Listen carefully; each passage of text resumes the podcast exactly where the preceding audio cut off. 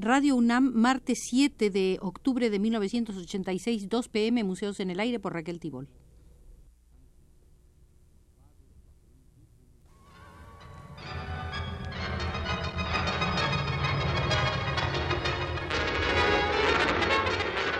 Radio UNAM presenta Museos en el Aire. Un programa a cargo de Raquel Tibol, quien queda con ustedes. En la realidad no existe ningún museo dedicado a la crítica de arte, pero hoy aquí entraremos al museo del gran crítico británico Herbert Reed. Son muchas las salas de este crítico de arte e iniciaremos la serie de visitas con la sala de Henry Moore.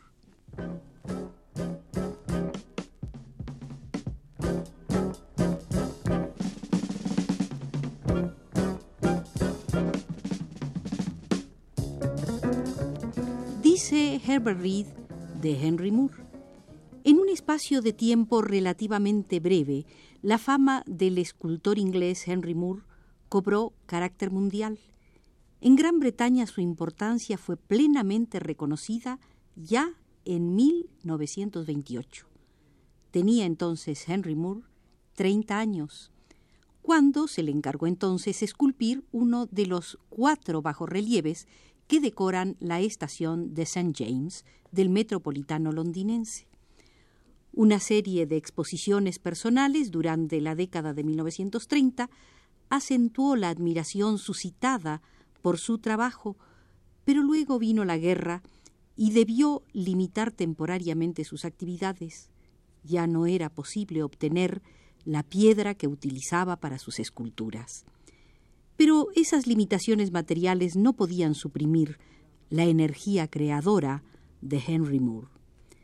Como escultor había empleado el dibujo para realizar estudios preliminares del tema de modo que comenzó a dibujar mucho en color, en parte para crear un registro de temas que utilizaría más adelante, pero en verdad también porque el medio le interesaba por sus propias virtudes expresivas. Invitado a preparar dibujos con temas de la guerra, eligió la imaginería dantesca de los refugios antiaéreos. En una larga serie de esbozos infundió conmovida expresión a la trágica realidad de la guerra según la vivía el ciudadano londinense común. Y este tipo de actividad, aunque no implicaba un desvío respecto de su propósito fundamental, amplió enormemente su público. Al término de la guerra, Henry Moore fue invitado a realizar una exposición retrospectiva de su trabajo en el Museo de Arte Moderno de Nueva York. La exhibición fue presentada posteriormente en Chicago y en San Francisco, y por doquier se reconoció que había surgido un escultor de importancia internacional. El triunfo final vino en 1948, cuando el escultor fue invitado a exhibir sus trabajos en la Bienal de Venecia. Se concedió a Henry Moore el Premio Internacional de Venecia. Después de ese hecho, incluso París debió aceptar que existía un escultor inglés. En 1949 se realizó en el Musée d'Art Moderne una exposición de sus obras y alcanzó mayor éxito que cualquier otra exhibición de la misma jerarquía en muchísimos años.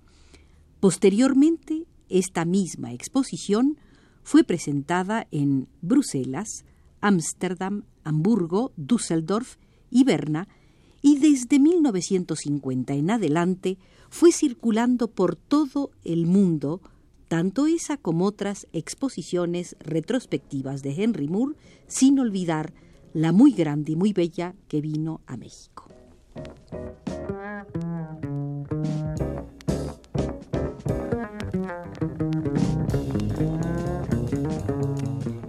Cuando Henry Moore recibió el primer premio de escultura en la Bienal de Venecia, los principales críticos de arte del mundo convinieron no solo en que este artista había llegado a ser el más grande escultor de nuestro tiempo, sino también en que era un artista cuyas imágenes poseían cierta peculiar aptitud para expresar una conciencia específicamente moderna por su amplitud y su profundidad. La confirmación final de la obra de Henry Moore debe ser, nos dice Herbert Reed, esencialmente de carácter técnico y estético, pero en todo caso no será una tarea difícil. Todo lo que él ha hecho exhibe el mismo dominio perfecto de los valores plásticos de la escultura. Su coherencia como masa o volumen, su equilibrio y su ritmo, la relación armónica de las partes y de cada parte con el conjunto. De todos modos, y ello podemos sospecharlo explica el atractivo inmediato de su obra, estos elementos formales son utilizados siempre con un propósito expresivo. Existe en toda su obra un poder discursivo, una potencia implícita que se origina en cierto nivel profundo de la conciencia. Sus imágenes son arquetípicas y ciertamente están limitadas a muy escaso número de arquetipos. Pero esa auténtica limitación de la temática de Henry Moore indica una concentración de poder que penetra profundamente en el inconsciente antes que una actitud de atención dispersada entre fenómenos superficiales. Este vigor por medio de la limitación, característico de tantos grandes artistas, no es el resultado de una elección consciente, es un impulso imperioso y casi impersonal que utiliza al artista como medio.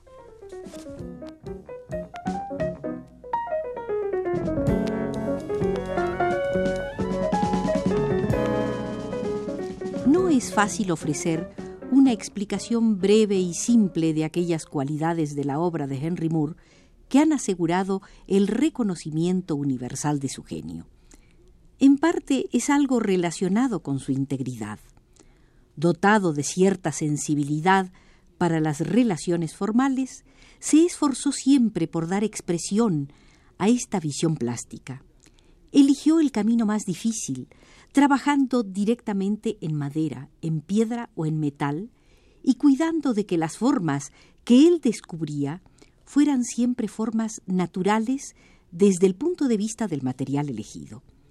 Esta actitud lo llevó a una característica distorsión de las formas naturales, pues si se representa a la carne por medio de la piedra, aquella debe adaptarse a la naturaleza material y estructural de la piedra, es decir, no debe imponerse a la piedra la apariencia de la carne.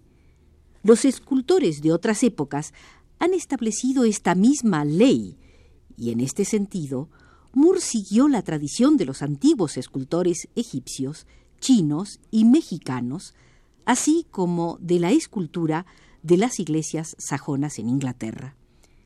Pero no basta seguir una tradición. El gran artista posee además una visión personal que es una cualidad que debe ser apreciada frente a la propia obra de arte. Se trata de algo que no puede ser apropiadamente descrito con palabras. El problema consiste en crear, por medios abstractos, una impresión de vitalidad. En los objetos orgánicos, la vitalidad es efecto del movimiento, del desarrollo.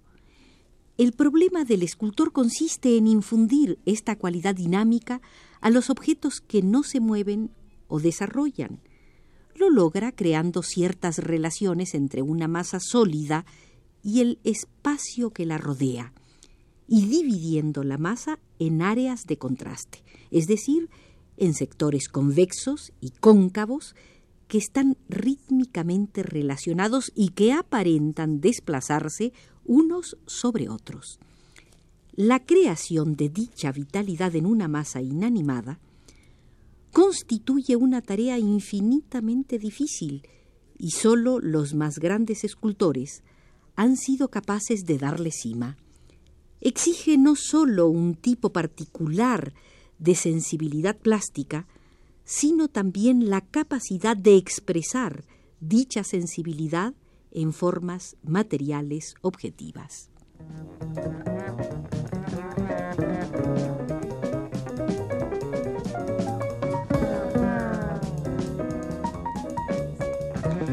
En la Europa moderna, un escultor no puede evitar ciertas preocupaciones humanísticas. Vivimos, decía Herbert Reed, en las ciudades y todo nuestro enfoque es antropocéntrico. Por consiguiente, el escultor moderno busca preferentemente interpretar la forma humana. Por lo menos tal ha sido la tendencia normal de la escultura durante muchos siglos, y en este sentido, Henry Moore fue normal. En su caso, la tendencia se ha visto modificada por el deseo de relacionar la forma humana con ciertas formas universales halladas en la naturaleza. A este aspecto de su trabajo habrá que volver muchas veces. Pero antes cabe subrayar el hecho de que la escultura de Henry Moore se basa en la íntima observación y en el estudio de la forma humana. Como estudiante dibujó y modeló con modelo vivo durante muchos años y todavía retornó periódicamente al dibujo del natural. Este hecho es tan importante que cabe citar las frases que él mismo escribió. Así dijo Henry Moore. Cada tantos meses abandono la escultura durante dos o tres semanas y dibujo del natural. Durante cierta época acostumbraba mezclar ambas formas, quizás esculpiendo durante el día y dibujando con modelo al atardecer. Pero comprobé que era un método poco satisfactorio.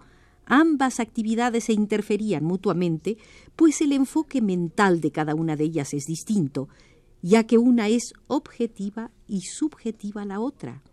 La piedra es muy distinta de la carne y de la sangre, de modo que resulta imposible esculpir directamente del natural sin la casi total certidumbre de maltratar el material. El dibujo y la escultura son tan diferentes que una forma o tamaño o concepción satisfactorios como dibujo pueden resultar completamente erróneos si se los realiza en piedra. De todos modos, existe una relación entre dibujos y esculturas.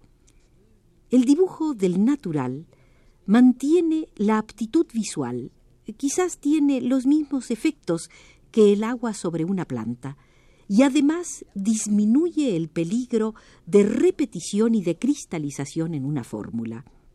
Amplía el propio repertorio y experiencia formales. Pero en mi escultura, decía Henry Moore, no utilizo mi memoria de determinado objeto o las observaciones sobre él, sino más bien todo aquello que proviene del fondo general de conocimiento de las formas naturales.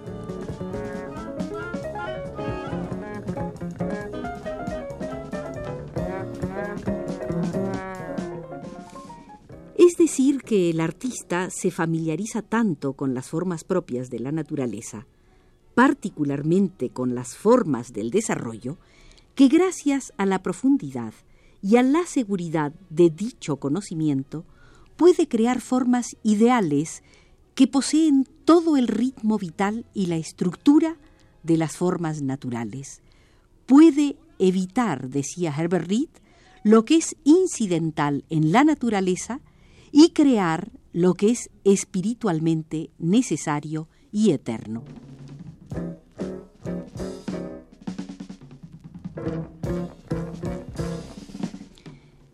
De esta manera, estimados amigos, terminamos la primera visita al Museo del Crítico Británico de Arte Herbert Reed. A él volveremos en próximas emisiones.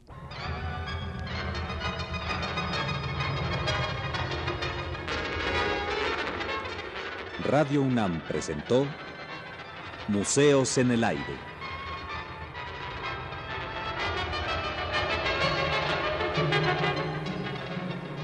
Un programa de Raquel Tibol.